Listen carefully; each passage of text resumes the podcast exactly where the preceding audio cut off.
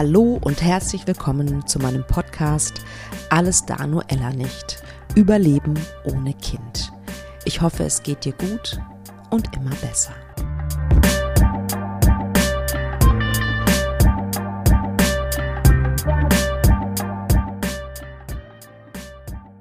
Hallo, du schöne Seele. Ich freue mich so sehr, dass du wieder meinen Podcast hörst. Es gibt heute wieder mal eine tolle Folge mit Lucy, die von ihrer Abschiedsgeschichte erzählt, also von ihrem Abschied vom Kinderwunsch. Aber dazu gleich mehr. Erstmal wollte ich dir noch erzählen, dass ich im Moment eine Aktion habe. Ähm, das habe ich gemacht, weil ich in letzter Zeit öfter gefragt worden bin, ob ich auch Einzelsitzungen ähm, verkaufe. Eigentlich ist es so, dass ich immer ein Coaching-Paket am Anfang des ähm, der Arbeit mit mir empfehle. Einfach deshalb, weil ich es lieber mag, über längere Zeit mit jemandem zu arbeiten, weil ich empfinde es als viel, viel effektiver, als nur eine Sitzung zu haben. Aber ich dachte mir, wenn im Moment so viele Leute danach fragen, dann mache ich das jetzt einfach mal eine Zeit lang. Nicht so lang, aber eine Zeit lang wird es das geben. Und ja, wenn du möchtest, äh, findest du in den Show Notes den Link zu einer Einzelsitzung, die du dir buchen kannst. Und ich möchte natürlich auch darauf hinweisen, dass die Warteliste, die unverbindliche Warteliste geöffnet hat für meinen Kurs ähm, Ich bin vollständig, auch ohne Kind. Mein erster Abschiedskurs den ich ähm, kreiert habe und der in nicht allzu ferner Zukunft das Licht der Welt erblicken wird. So, aber jetzt zu dieser Folge. Lucy ist, ich weiß gar nicht, wie alt sie ist, ich glaube 48. Und sie und ihr Mann sind auch kinderlos geblieben. Fun Fact, sie haben inzwischen einen Hund, der nicht so gut mit Kindern kann, mit kleinen Kindern, was ich extrem lustig finde. ja, und sie erzählt ihren Weg. Sie erzählt, wie sie mit ihrer Spritzenphobie in die IVF-Behandlung gegangen ist. Ich finde es total spannend, dass ihr Mann und sie sich entschieden haben, wir machen drei IVF und dann hören wir auf. Und sie erzählt, dass sie sehr große Angst hatte davor, oder Sorge hatte, nach diesen drei IVF in ein tiefes Loch zu fallen und sie interessanterweise nicht in dieses Loch gefallen ist. Und sie erzählt in diesem Podcast, womit das zusammenhängt. Sehr, sehr spannend. Sie erzählt auch, und das finde ich auch immer wieder interessant, weil ich das auch immer wieder mal bei meinen Klientinnen feststelle, dass sie Verpflichtungen und Schwierigkeiten im Elterndasein sehr ausgeblendet hat, eine ganze Zeit lang ähm, das passiert mir oder begegnet mir häufiger tatsächlich. Und auch das finde ich einen ganz spannenden Fakt, ne? wie das menschliche Gehirn so funktioniert und sich nur auf das, das Gute ausrichtet, ähm, wenn es um den Kinderwunsch geht. Also nicht bei allen ist das so, aber oft ist das so. Und sie verrät uns ihren Trigger, weil jeder hat ja irgendwie einen Trigger, finde ich, äh, in diese, auf diesem Kinderwunschweg. Und bei ihr waren es Männer mit Kindern, die sie auf den Schultern getragen haben. Das war ihr ultimativer Trigger. Und wie sie, ja, es geschafft hat, dass dieser Trigger heute keiner mehr ist. Das erzählt sie auch. Also sehr, sehr spannend. Die Geschichte von Lucy. Vielen, vielen Dank, äh, meine Liebe, dass du dich zur Verfügung gestellt hast und erzählt hast. Und Lucy ist übrigens auch Coach inzwischen. Ähm, Ihre Website findet ihr in den Shownotes. So, jetzt habe ich schon wieder ganz, ganz viel geredet, aber jetzt geht's endlich los. Viel, viel Spaß mit dem Interview. Ich freue mich riesig, heute in meinem Podcast eine tolle Gästin wieder zu haben. Lucy ist bei mir. Herzlich willkommen. Vielen Dank. Ja, dann erzähl doch mal ein bisschen über dich, was du gerne teilen möchtest. Wer bist du? Ja, wer bin ich? Ich bin Lucy, 48 Jahre alt, äh, lebe in Hamburg und äh, habe von meinem Hintergrund her vor vielen, vielen Jahren mal Psychologie auf Diplom studiert, habe dann ganz viele Jahre in, in Wirtschaftsunternehmen gearbeitet im Bereich äh, Personalentwicklung und habe mich vor zwei Jahren entschieden, mich selbstständig zu machen und ja, auf ein Thema der Selbstständigkeit werden wir hier auf jeden Fall ja zu sprechen kommen. okay, sehr spannend. Wusste ich gar nicht, dass du Psychologin bist. Das ist ja, ja sehr, sehr cool. Ja, und du bist bei mir im Podcast, äh, weil du auch ein bisschen von deiner, eurer Kinderwunschreise erzählen möchtest, weil dein Mann und du, ja, ihr seid auch kinderlos geblieben, ungewollt. Ja, genau, so ist das. Wir hatten uns das eigentlich so schön vorgestellt, ein oder zwei Kinder zu haben haben uns auch eine entsprechende Wohnung gesucht, was in Hamburg gar nicht so einfach ist. Eine Vierzimmerwohnung haben die auch bekommen. Ja, aber was wir nicht bekommen haben, äh, sind die ein oder zwei Kinder. Vor einem halben Jahr haben wir uns jetzt einen Hund geholt. Vielleicht ist das so ein bisschen der Ersatz. Keine Ahnung, das wird sich zeigen. Also die Themen sind ähnliche. Aber gut, darum soll es ja heute nicht gehen. Also ja, genau. Wir hey. sind auch ungewollt kinderlos geblieben. Und erzähl mal, ähm, Lucy in ihren Zwanzigern, wo, wo standest du, sag ich mal, mit Mitte 20? Wolltest du schon damals, also war dir immer klar, du möchtest Kinder? Wie, wie war das so?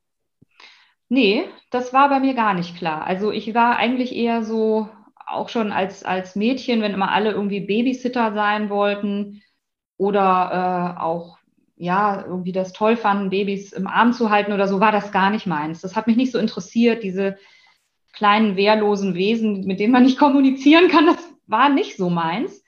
Sondern bei mir fand das irgendwann dann tatsächlich, glaube ich, war das die biologische Uhr, die anfing zu ticken, die auf einmal so aus dem Off kam und sagte, so jetzt wäre eigentlich ein Kind ganz gut. Dann war wann das, war das ungefähr? Wie, wie alt warst du da? Ich glaube, da war ich schon 30. Ja. Oder vielleicht war es auch Ende 20, aber egal, so um die 30 rum. Und dann äh, war das aber auch gleich eine sehr laute biologische Uhr, die dann schon sehr vehement sagte, so jetzt äh, komm mal in die Puschen, jetzt fang mal an hier mit, mit Kindern. Okay, sehr spannend. Und ja. hattest du denn da, war, wart ihr zu der Zeit schon zusammen? Hattest du schon den richtigen Partner für, diese, für genau. diesen Plan gefunden? Ja, ja, wir waren da schon zusammen, waren noch nicht verheiratet, aber wir waren da schon zusammen und es war auch klar, dass wir beide äh, das zusammen machen wollten mit den Kindern sollten unsere Kinder werden sozusagen. Mhm. Und dann kam halt immer was dazwischen. Dann kam mal hier irgendwie die Idee, ich könnte mich in diesem Unternehmen weiterentwickeln oder das Unternehmen gefällt mir nicht mehr, ich will was anderes machen. Sodass immer so der Punkt war, ist jetzt der richtige Zeitpunkt für ein Kind? Ach komm, nee, wir warten noch mal ein halbes Jahr, Jobwechsel. Nee, komm, jetzt warten wir lieber noch mal ein halbes Jahr. Erstmal die Probezeit hinkriegen. Ja. Und so haben wir das immer so aufgeschoben. Hm. Verstehe. Wow. Also kenne ich, kenne ich selbst auch tatsächlich sehr gut. Ja. Ne? Also dieses Gefühl von, man möchte irgendwo erstmal da und da ankommen beruflich, ne? bevor es dann irgendwie losgeht, kann ich sehr gut verstehen. Ja, und dann, was, was hat das dann in Zahlen sozusagen bedeutet? Wie alt warst du denn dann irgendwann, als ihr es wirklich probiert habt? Ehrlich gesagt müsste ich da jetzt richtig zurückrechnen. Also ich glaube tatsächlich, dass ich schon 36 war, als wir mhm. dann äh, als mir dann irgendwann dämmerte, ich glaube, wir brauchen jetzt dringend Hilfe. Also ich war irgendwann mal bei einer Gynäkologin gewesen, die war so ganz, da war ich dann schon bestimmt 34 oder so oder 33 und die sagte so, ja, ach, es hat jetzt ein Jahr lang nicht geklappt.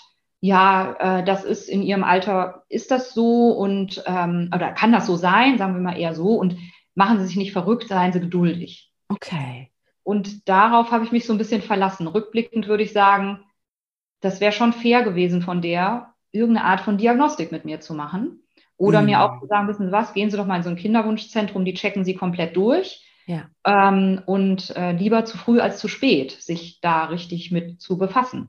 Ja.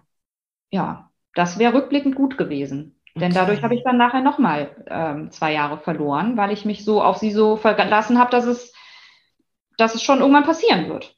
Okay. Also das ja. heißt, erst, erst habt ihr es ein bisschen geschoben aus beruflichen Gründen, dann habt ihr es probiert, dann hat es nicht geklappt. Ne? Man sagt ja. ja. tatsächlich so, ein Jahr ist so spätestens nach einem Jahr soll man hingehen, ne? habe ich mal ja. ähm, mir sagen lassen von einer Frauenärztin. Also es sei denn, man ist jetzt 39 oder so.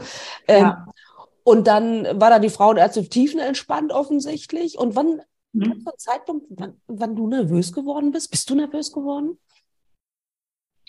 Ja, irgendwann schon. Das war der Zeitpunkt, als wir uns dann entschieden haben, in ein Kinderwunschzentrum zu gehen. Aber das ist alles schon so lange her, dass ich das gar nicht mehr so genau rekapitulieren kann. Wie kam es dazu? Habe ich einen Hinweis bekommen, so ein Kinderwunschzentrum ist gut? Oder ich habe dann auch einen, einen, Wechsel der Gynäkologin vorgenommen, ah, weil ah, ich, glaube ich, auch mhm. sonst mit der nicht so richtig zufrieden war. Aber wie gesagt, das ist schon so ein bisschen nebulös, weil es schon so lange her ist. Mhm. Kann sein, dass ich da selber drauf gekommen bin auf die Idee mit dem Kinderwunschzentrum. Ja. Genau weiß ich es nicht mehr. Und dann seid ihr hin. Und, und wie war das für dich? Ja. Also war das, also ich habe, ich ja. kenne das von einigen Klientinnen, die äh, sich also so einen immensen Widerstand innerlich haben gegen so ein Kinderwunschzentrum, weil man sich natürlich, ja, ja was Natürliches wünscht, ne, auf natürlichem Wege schwanger zu werden. Ja. hast du, hattest du das auch? Kannst du dich erinnern? Oder war das für dich so, nee, ach, ist ein folgerichtiger Schritt sozusagen? Mhm. Wie war das bei euch? Ja. Also der Schritt war mit sehr viel Hoffnung verbunden. Mhm. Und insofern war das für mich, aber da kann ich jetzt eben nur für mich sprechen, eher so das Zweite, was du eben gesagt hast, war eher folgerichtig zu sagen, so, es klappt nicht, dann gehen wir jetzt in ein Kinderwunschzentrum und äh, dann werden die uns ganz bestimmt da helfen und dann kriegen wir ja ein Kind. Dafür sind diese Zentren ja da. Hm, absolut, genau. kann ich gut nachvollziehen. ja, ja. Und ja, dann erzähl ein bisschen, wenn du magst. Was, was hat dich dann da erwartet in diesem Zentrum? Mhm. Ja, sehr gerne. Also das war eine sehr hochprofessionelle Praxiseinrichtung hier in Hamburg. Ähm, ich habe mich da sehr, sehr wohl gefühlt. Die waren sehr freundlich, aber auch sehr nüchtern. Und das war für uns für einen langen Weg dieses gesamten Prozesses sehr, sehr gut. Also wir hatten einen Arzt, der war sehr, sehr nüchtern. Der war halt durch und durch Mediziner. Da ging es überhaupt nicht um Emotionen oder okay. Irgendwie sowas, sondern es ging immer nur um Fakten. Und das war, glaube ich, für uns beide, so wie wir ticken, war das ganz gut. Ah, interessant. Ja, und der hat dann einfach viel mit Zahlen agiert. Ne? Also sagt, ja, das war auch in so einer Infoveranstaltung zu Beginn, dass wir so Kurven gesehen haben, wie ist das mit der Fruchtbarkeit der Frau im, im Alter oder über das Alter hinweg, so über die verschiedenen Jahre und Jahrzehnte. Und äh, auf diese Daten hat er sich berufen. Dann ging es irgendwie immer um Hormondosierungen und wie gut die angeschlagen haben und dann die ganzen Ultraschalluntersuchungen, die man hatte. Aber das war bei ihm einfach immer so ein Zack, Zack, hinkommen, untersuchen, fertig, wieder ab, abreisen, so ungefähr. Ja. Und für mich war das gut in dem ah. Moment okay. Also du hast das nicht vermisst sozusagen, dass es da ein bisschen, keine Ahnung, hätte emotionaler oder, oder was heißt mhm. emotionaler, fürsorglicher hätte zugehen können. Mhm. Das war jetzt nichts, was du erwartet hattest auch dann irgendwie in nee. dem Kontext. Genau, das hatte ich nicht erwartet und ich bin ja schon auch selber so ein eher rationaler Mensch oder war ich viele Jahre. Und ich kann mich noch an eine Situation erinnern, da hat mir diese Nüchternheit total geholfen, weil so wie viele andere Frauen auch, habe ich mir irgendwann die Frage gestellt, ähm, bin ich da selber dran schuld? Weil immer wird einem ja suggeriert, mach dir nicht so viel Stress, wenn du nur zur Ruhe kommst, wenn du mehr Yoga machst, äh, mehr Meditation, vielleicht kannst du auch Arbeitszeit reduzieren, dann wird das schon was, weil ich kenne jemanden, der jemanden kennt und dann hat die ja. ganz viel Yoga gemacht und ist sie sofort schwanger geworden oder die hat gar nicht mehr gearbeitet und so kennen wir alle diese Argumente. Ja. Und dann habe ich ihn das irgendwann gefragt und meinte so, muss ich weniger, also muss ich meine Arbeitszeit reduzieren? Habe ich zu viel Stress? Und dann guckt er mich an und sagt, also hören Sie mal zu, es gibt Frauen, die werden im Krieg vergewaltigt und werden schwanger. Und es gibt Frauen, die leiden viele, viele Jahre oder Jahrzehnte ihres Lebens Hunger und werden schwanger. Und es gibt Frauen, die werden schwanger von einem Mann, den sie total hassen, mhm. obwohl sie es psychisch gar nicht wollen. Und der meinte, wenn das doch alles passiert, im Positiven in Anführungszeichen, die werden alle schwanger, obwohl sie total viel Stress haben, sei es jetzt ja. körperlicher Stress oder psychischer oder emotionaler oder was auch immer, dann sagt er, dann kann man doch den Rückschluss wohl in Frage stellen, ob man dann mit dem Stress, den Sie haben, ich muss jeden mhm. Tag arbeiten gehen und oh, ich habe so einen Arbeitsstress, ob das dazu führt, nicht schwanger zu werden, meinte er, nein, das kann ich Ihnen versprechen. Das stimmt nicht. Sie werden, das hat mit Ihrem Stress, diesen Pipifax-Stress, den Sie haben, ja. damit hat gar nichts zu tun. Ja. Und das hat dich irgendwie beruhigt, höre ich daraus. Total. Mhm. Kann das hat mich total verstehen. Ja. ja.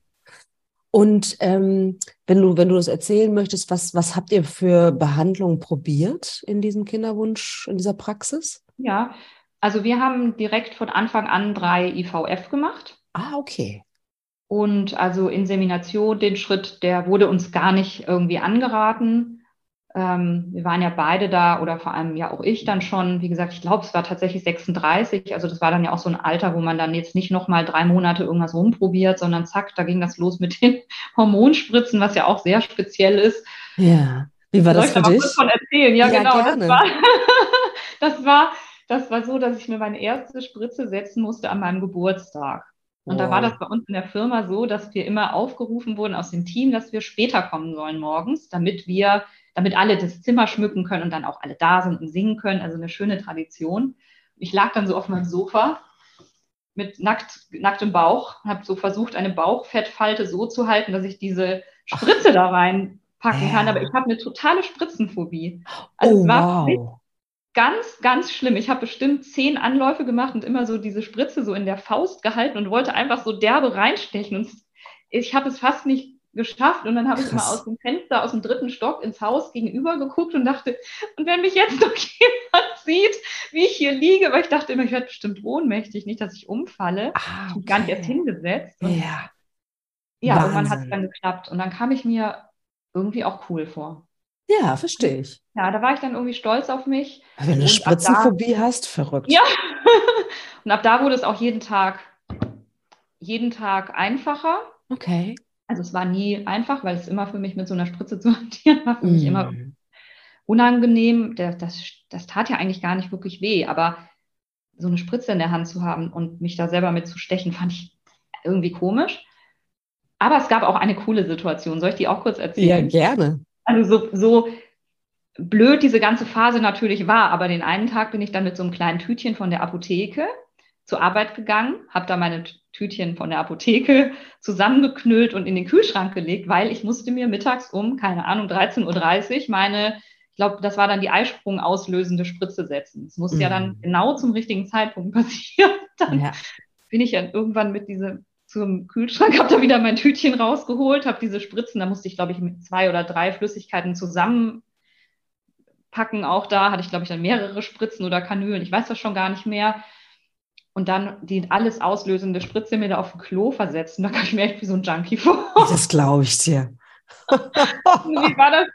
Das war, hatte irgendwie sowas ganz Skurriles. Einerseits sowas, wo man so denkt, das ist jetzt, das ist jetzt echt nicht wahr. Oder ich gehe jetzt nicht Ja. mit einer Spritze aufs Klo, setze mich dahin, habe wie immer Angst, ohnmächtig zu werden. Nachher breche ich neben der Kloschüssel zusammen.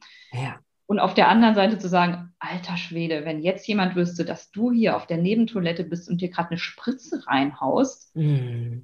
Die würden von dir ganz andere Sachen denken. Und das fand ich irgendwie, da musste ich da echt, das fand es irgendwie situationskomisch. Total, verstehe ich. Ja. Und sag mal, hast du, gab es irgendjemand in der Firma, dem du das erzählt hast in dieser Zeit? Oder gehörst du zu denen, die es für sich behalten haben? Also ich habe eine Kollegin ins Vertrauen gezogen, mit der ich zu der Zeit schon auch mehr war als nur eine Kollegin. Also ich, da hat sich schon so eine Freundschaft zu der Zeit dann angebahnt. Und der habe ich das erzählt, als es dann, also ich war einmal ganz kurz schwanger und das hat dann eine Kollegin im Nebenbüro mitbekommen, als ich dann leider den Anruf bekam, dass es abgegangen ist oder dass die Mhm. Schwangerschaft nicht mehr nachweisbar ist. Ja. Das hat eine Kollegin im Nebenbüro mitbekommen. Und also die hat mir das einfach angesehen, dass ich da sitze und auf einmal wahrscheinlich ganz blass wurde oder so, keine Ahnung. Ja. Und die fragte dann, was, was ist los? Und dann konnte ich aber gar nicht antworten, wollte da auch gar nicht drauf antworten, weil ich so dachte, alles, was ich jetzt sage, ist, weiß ich nicht, fühlte sich für mich falsch an. Also ich wollte mich ihr nicht offenbaren, Hm. war froh, dass sie nicht weiter nachgefragt hat, sondern dass sie einfach gesehen hat, mir geht es nicht gut. Und ja, Oh. ja, nee, also ich habe mich einer Kollegin anvertraut und der Rest hat davon, glaube ich, wenig mitbekommen, wobei ich schon natürlich auch tageweise mal später gekommen bin oder Mhm. früher gehen musste. Das war sehr gut zu organisieren. Okay. Also immer in den Randzeiten konnte ich in dieses Kinderwunschzentrum. Das haben die wirklich sehr, sehr professionell alles vom Timing her mit mir geregelt. Ähm, aber nichtsdestotrotz, ne, ich musste ja dann auch mal zur Eizellentnahme auch mal irgendwie eine OP über mich ergehen lassen, da war ich mal dann einen Tag nicht da. Und ich habe dann immer gesagt, ich habe ich hab irgendwie Unterleibsprobleme und muss da vielleicht auch mal operiert werden und das muss alles sehr genau untersucht werden. Rückblickend haben bestimmt die, die schon ein bisschen älter waren zu dem Zeitpunkt, die haben da bestimmt den Braten gerochen, bin ich mir Ja. ziemlich sicher. ich fand es in dem Moment so, dass ich mich damit wohlfühlte, eine Begründung zu haben. Ja, kann ich total verstehen. Ja. Weil das ja und die Begründung fand ich auch, und die Begründung fand ich für mich auch nachvollziehbar, weil ich immer so dachte, wenn ich dann tatsächlich mal eine Phase habe, wo ich Unterleibschmerzen habe nach so einer hm. Funktion, ich wusste ja nicht, wie das ist, ähm, dachte ich, wenn ich da dann vielleicht auch mal hinfasse oder eine blöde Bewegung mache und dann sage, hm. oh, irgendwie tut es mir jetzt gerade im Bauch weh oder so, dass die Leute auch das zuordnen können. Ja, ja, verstehe ich total. Das fühlt sich für mich ganz gut an. Ja, kann ich total nachvollziehen. Und ähm, sind ja auch, glaube ich, die wenigsten, die, die da offen mit umgehen. Das ist die wenigsten. Also ein Teil natürlich tut das. Aber es ist mhm. halt, ich habe es damals auch nicht getan, ja, weil ich äh, auch so empfunden habe, dass es war, ist oder ist, war sowas so Intimes und was so Verletzliches. Ich war so hm. verletzlich in diesem Moment, dass ich nicht das Gefühl hatte, gut, mit meinem Chef damals kam ich sowieso nicht so gut zurecht, ähm, dass ich nicht das Gefühl hatte, dass ich das teilen wollte. Großartig. Ja. Ne? Also insofern kann ich das sehr verstehen. Und sag mal, du hast es gerade schon angesprochen, du hattest eine Fehlgeburt. Wie, wie hast du das verarbeitet für dich? Oh, das war erstmal wahnsinnig überraschend. Also ich bin da überhaupt nicht auf die Idee gekommen. Ich dachte so, Chaka, ich bin schwanger, ich habe da ein Embryo, das sich da eingenistet hat. Und die ähm, Arzthelferinnen dort waren auch so total, total positiv. Die meinten so, ja, und das, das ist cool, das wird was. Und der, der kleine Kerl, der sich da eingenistet hat, der wird sich da auch richtig festbeißen. Und das, und die haben mir ganz viel Mut gemacht. Also die waren Schön. wirklich sehr, sehr unterstützend in ihrer Art. Aber als ich das, diesen Anruf bekommen habe, und es war wirklich einfach so saublöd mitten, du sitzt im Büro, bekommst diesen Anruf ja. und dann heißt es auf einmal so, nee, es ist jetzt nicht mehr da.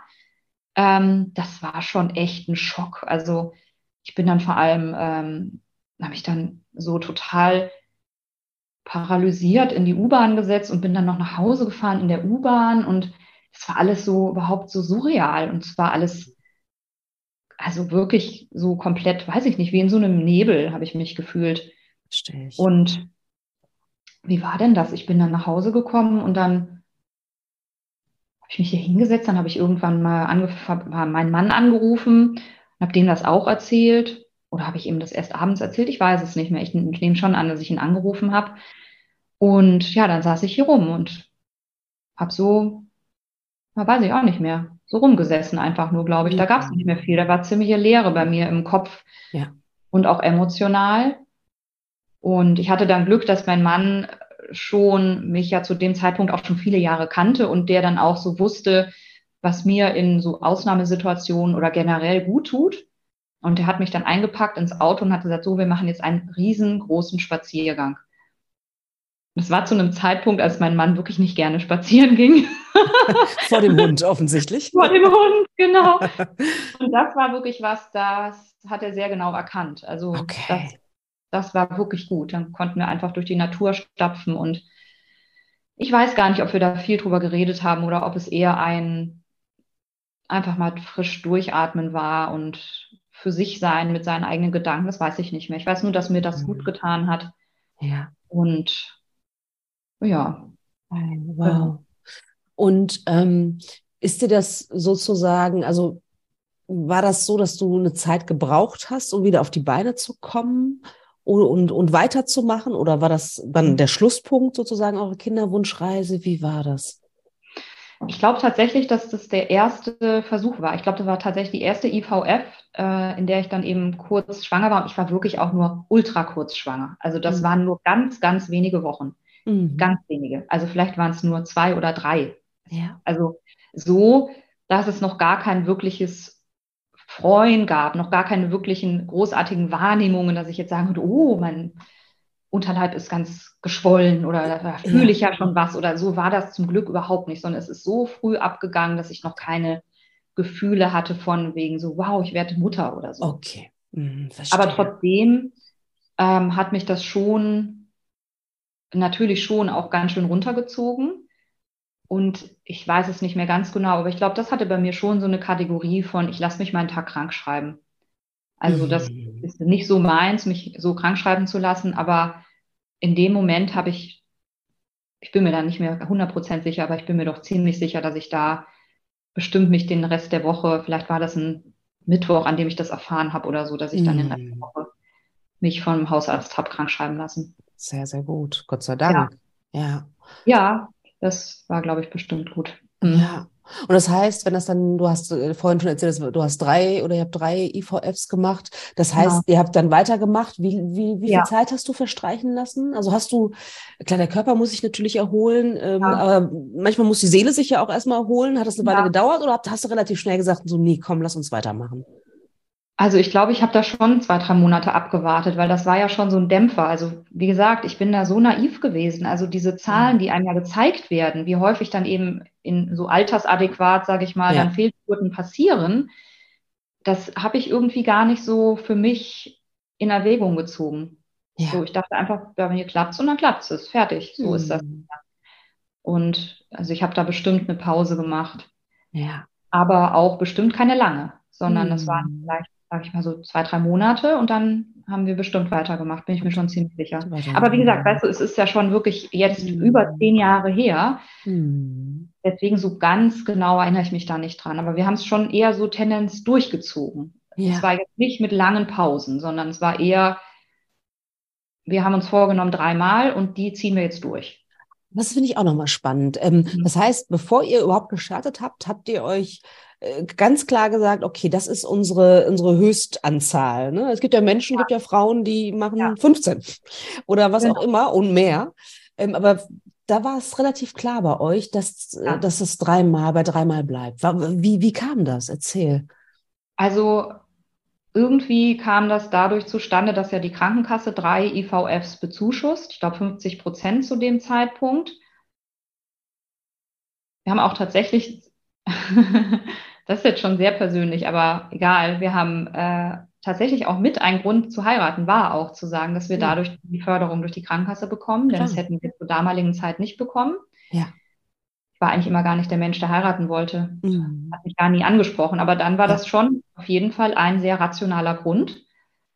Und ich weiß auch nicht, es war dieses, die bezuschussen das dreimal. Das heißt ja vielleicht auch, dass es dreimal ein guter Rahmen ist. Ja. Und wir machen das dreimal. Und ich glaube, das war für uns auch total gut, dass wir uns vorher festgelegt haben und gesagt haben, was ist unser Rahmen? Ja. Was, wie machen, wie gehen wir das an?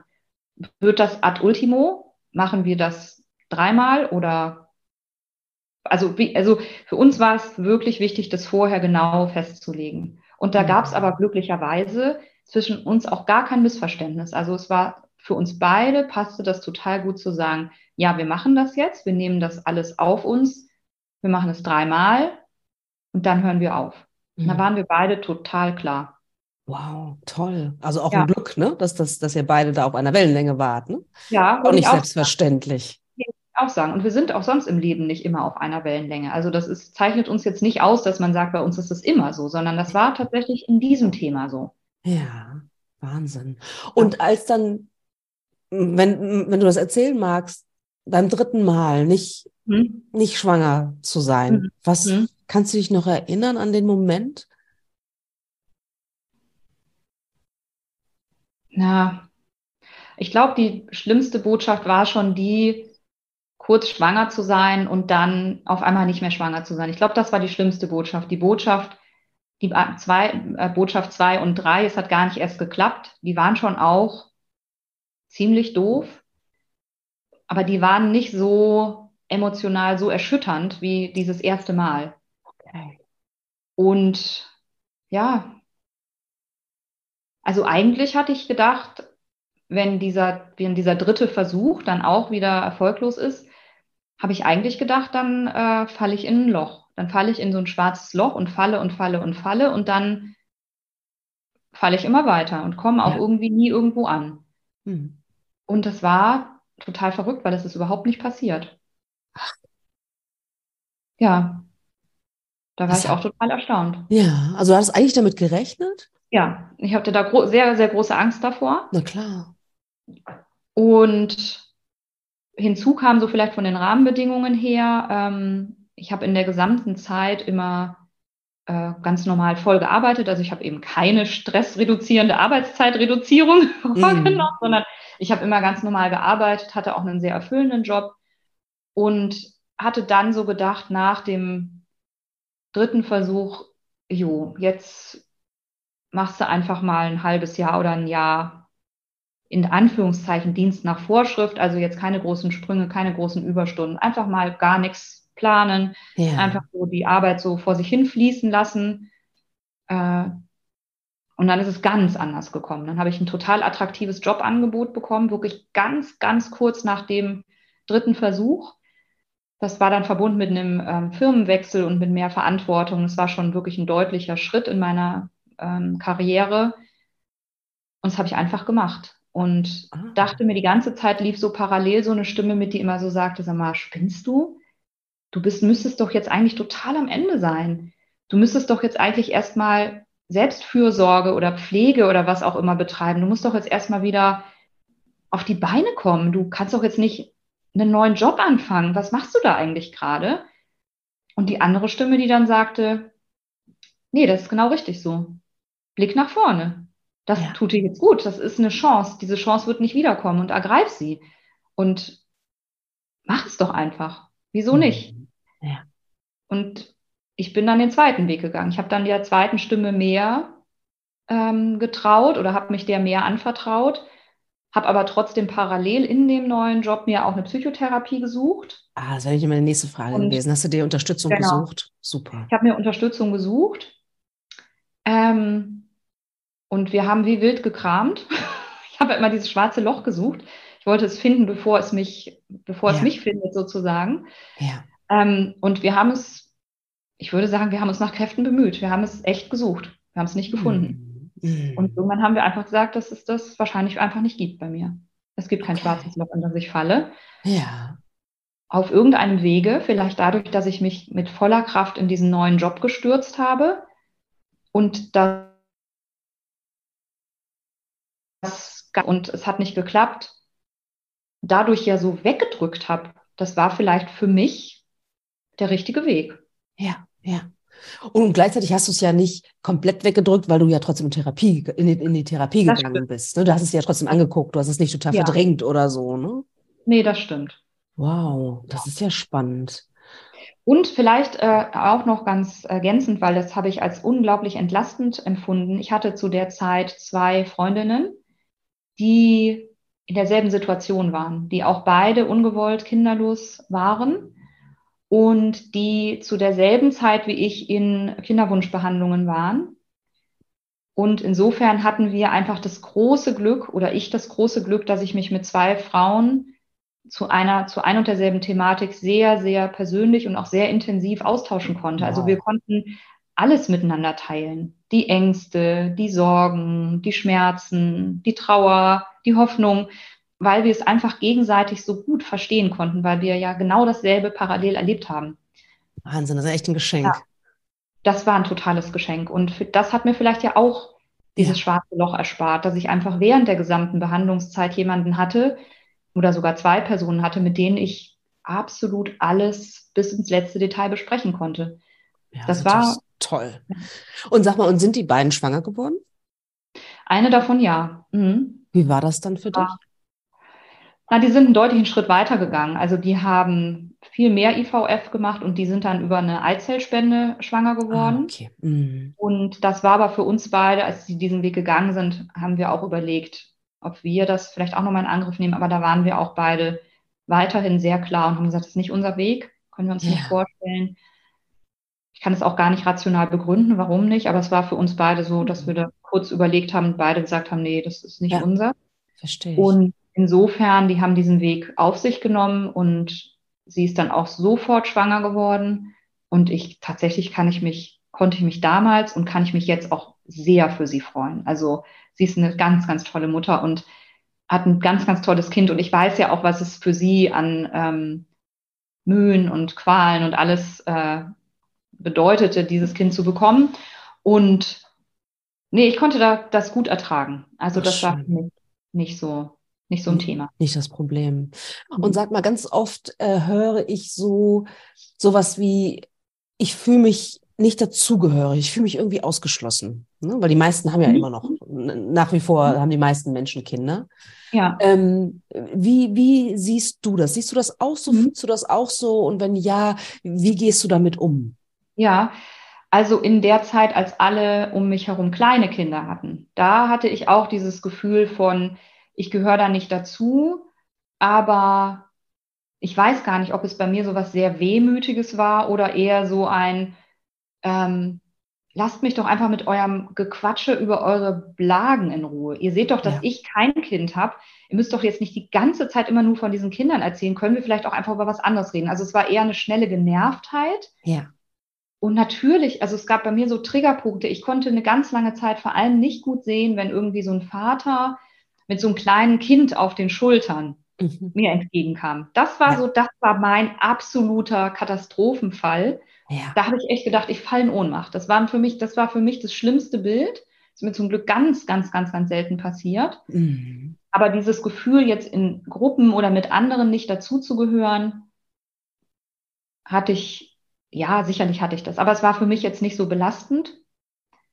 Ähm, und jetzt haben alle um mich rum ja Kinder, die schon deutlich größer sind. Und je größer die Kinder, desto größer die Sorgen. Da bin ich ganz froh, dass ich diese Sorgen nicht habe. Mhm.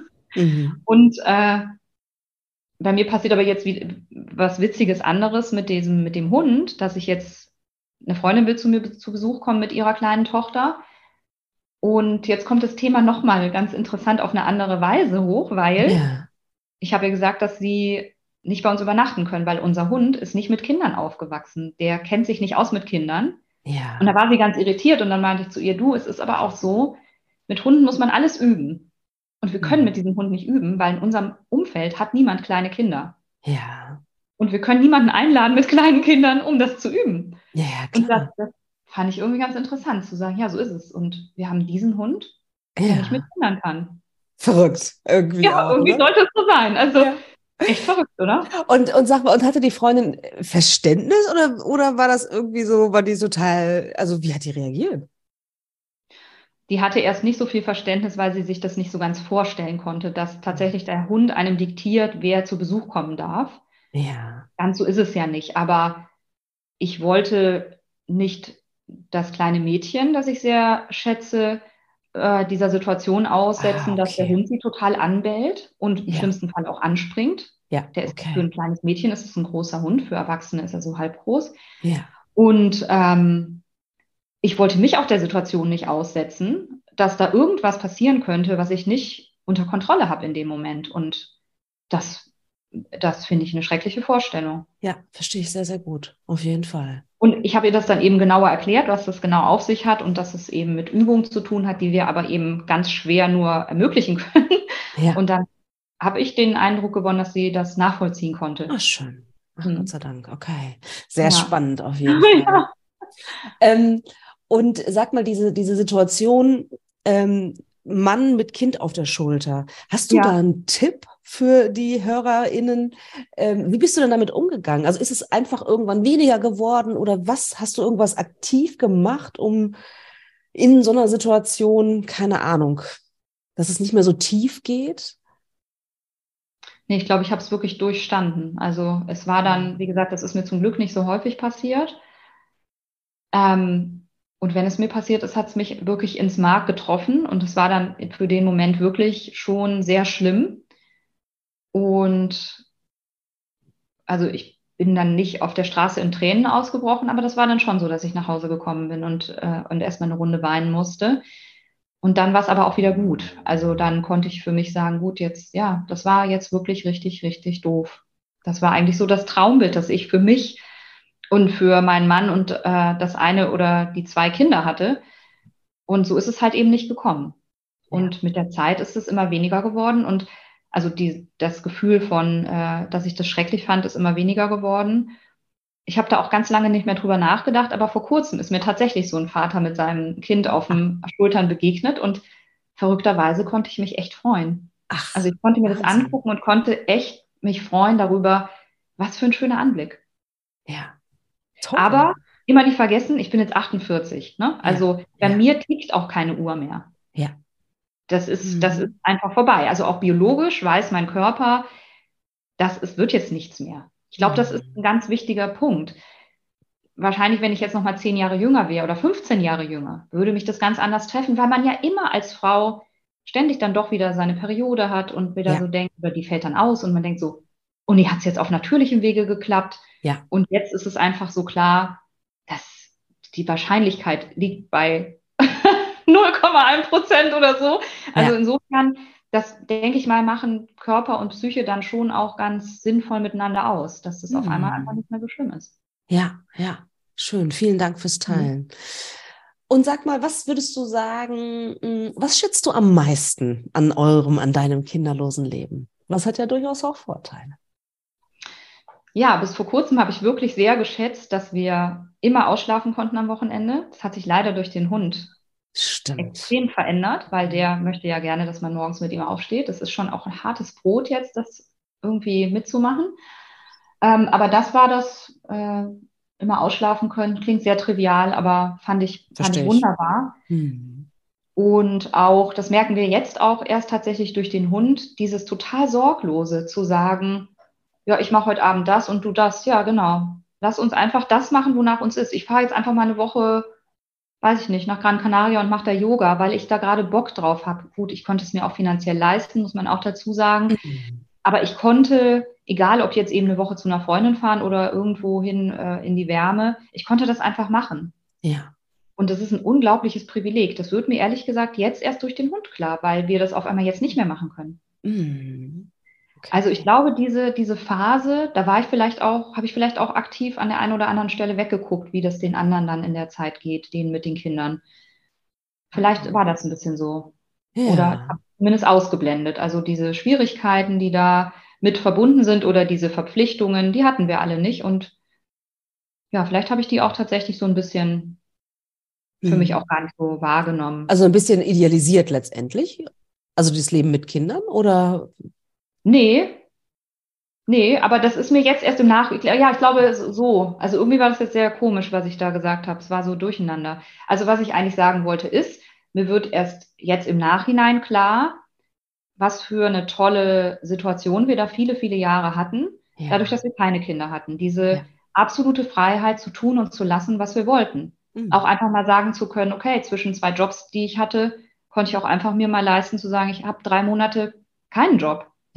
Ja. Und ich fahre dann weg und ich lasse die Seele baumeln. Ja. Wenn du Kinder hast, dann hast du, glaube ich, ganz schnell Geldsorgen und muss dann auch sagen, nee, ich kann jetzt nicht irgendwie eine Pause machen, ich muss durcharbeiten und wir müssen beide arbeiten, sonst schaffen wir das finanziell nicht. Mhm. Hatten wir halt nicht. Ja. Da konnten wir ganz frei agieren. Ja, ja, verstehe. Ja, ja, also die, diese, diese Selbstbestimmtheit, ne, dieses ja. Nur verantwortlich für, für sich selber sein, das ist schon, mhm. ist schon was anderes, ein anderes Leben einfach, ja. finde ich, ne? ein grundsätzlich anderes Leben. Ja. Ja, verstehe ich. Und sag mal, gibt es noch so eine mh, hm, Sorge, was das Alter angeht. Das kommt ja auch ganz, ganz häufig. Ähm, also inklusive mir selber habe ich mir natürlich Gedanken ja. dazu gemacht. Wie stellst du dir das im Alter vor ohne Kinder? Ja. Also die Sorgen kenne ich sehr, sehr gut, dass ich auf einer emotionalen Ebene das nicht nur bedauerlich finde, sondern auch bedrohlich. Mhm. Dass ich denke, oh, in einem Alter ist niemand für mich da, keiner ruft mich an, äh, wer, also wer entscheidet eigentlich mal irgendwann, dass ich vielleicht ins Heim gehen sollte und in welches gehe ich? Wer unterstützt mich da dann eigentlich ein gutes zu finden? Ja.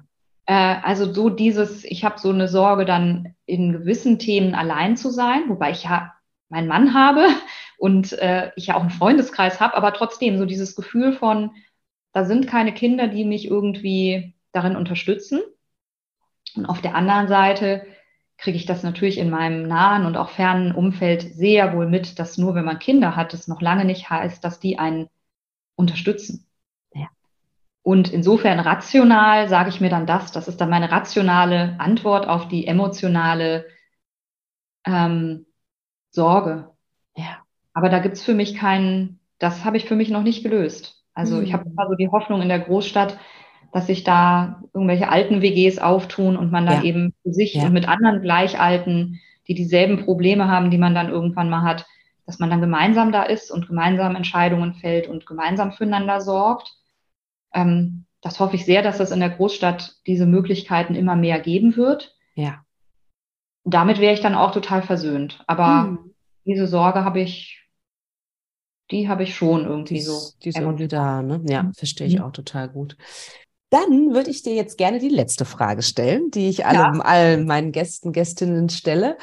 was möchtest du den HörerInnen mitgeben? Gibt es irgendwie so eine Botschaft, wo du sagst, ach, das würde ich gerne raus in die Welt bringen?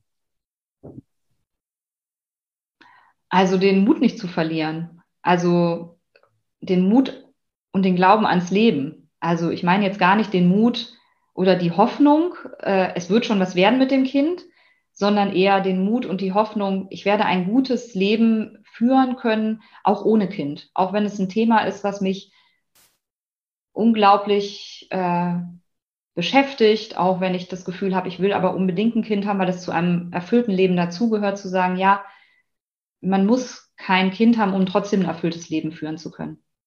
Das, Wundervoll. Ja. Mir fällt noch eine Sache ein. Mhm. Das habe ich nämlich einleitend gesagt, dass ich mich ja jetzt selbstständig gemacht habe und dass wir vielleicht auf dieses Thema noch zu sprechen kommen. Ja, sehr, sehr ja. gerne. Na klar, ja. erzähl ein bisschen darüber. Ja, und zwar habe ich schon relativ schnell, nachdem ich mh, hm, dann nicht schwanger geworden war, ja, mich nach Unterstützung umgesehen und habe damals natürlich, wie man das so macht, gegoogelt, keine Ahnung, ungewollte Kinderlosigkeit, Unterstützung, Hilfe, Coaching, Therapie, Psychotherapie und so weiter. Und ich habe tatsächlich kein genau passendes Angebot gefunden. Ich habe niemanden gefunden, wie zum Beispiel dich, Katharina, wo ich hätte sagen können, wow, zu der gehe ich, die hat echt Ahnung von der Materie, die ist auch selbst betroffen, die wirkt auf mich irgendwie cool, weil so bist du ja. Verliebt. Sondern ich habe dann auf so Therapieplattformen und so mich echt verrückt gesucht und habe nichts gefunden. Ja. Habe mir dann gedacht, das hätte mir, also ich habe mir das so sehr gewünscht. Ich war mir so sicher, das hätte mir so gut getan, mich mhm. einer Person anvertrauen zu können. Und dann dachte ich, äh, dann möchte ich das tun. Dann möchte ich das zukünftig tun. Habe da ja zusammen mit dir auch eine Fortbildung ja, äh, gut, auf der glücklicherweise kennengelernt haben. Ja. Und ähm, genau, das ist jetzt der Weg, auf dem ich gerade bin, dass ich so super schön gerne da Menschen unterstützen möchte, die jetzt in dieser Situation sind, dass sie auch nach so einer Unterstützung suchen, wie ja. ich es damals getan habe. Und ich habe leider niemanden gefunden und hoffentlich finden jetzt die Menschen dich und mich und ganz viele andere, die sich dafür haben ausbilden lassen und qualifiziert sind und das mit Leidenschaft tun. Großartig. Denn ich glaube, das ist wirklich sich in diesem Kontext in unterstützende Hände zu geben, ist, glaube ich, wirklich ein totaler Gewinn. Und wie gesagt, ja. ich hatte meine zwei Freundinnen, das war sehr, sehr gut. Aber ich weiß, dass nicht alle zeitgleich zwei Freundinnen haben, die in derselben Situation sind. Absolut, ja. Vielen, vielen Dank für diesen Hinweis auch nochmal. Äh, eine ähnliche Motivation hatte ich tatsächlich auch damals, ja. äh, dann ne, ja. Kinderwunschcoach äh, zu, zu werden. Und ähm, ja, dann danke ich dir ganz, ganz herzlich, dass du beim Podcast warst. Ähm, ja, sehr gerne. Sehr, sehr toll, dass du dich geöffnet hast und deine Geschichte erzählt hast. Ich glaube, dass das ähm, ja Menschen einfach hilft, ne? ja. die auch in der Situation sind und die auch so einige Fragen für sich beantworten dürfen. Und ja. deswegen danke ich dir von Herzen und wünsche ja. dir alles Gute. Ja, danke. Und ich möchte mich auch für diese Chance bedanken, denn es ist so, dass das immer noch ein Thema ist, das sehr ähm, verschwiegen wird. Und ja. ich glaube, dass nur im drüber reden man auch äh, weiterkommt. Und nur ja. wenn es sehr bekannt ist, dass es ganz, ganz viele Menschen betrifft, man durch so ein Gefühl von, da hat man vielleicht ein anderes Gefühl von Zugehörigkeit. So, man ja. ist nicht alleine mit dem Thema. Und das finde ich total wichtig.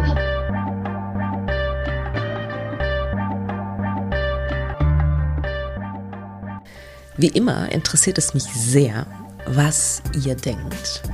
Schreibt mir doch gerne eine E-Mail über podcast.praxis-apia.de oder über Instagram, Facebook oder sonstige Kommunikationskanäle. Ich freue mich wirklich über jede Nachricht, die ich bekomme. Und ja, vor allen Dingen freue ich mich natürlich auch, wenn du wieder Zeit mit mir verbringen willst beim nächsten Mal bei Alles da, Noella nicht. Überleben ohne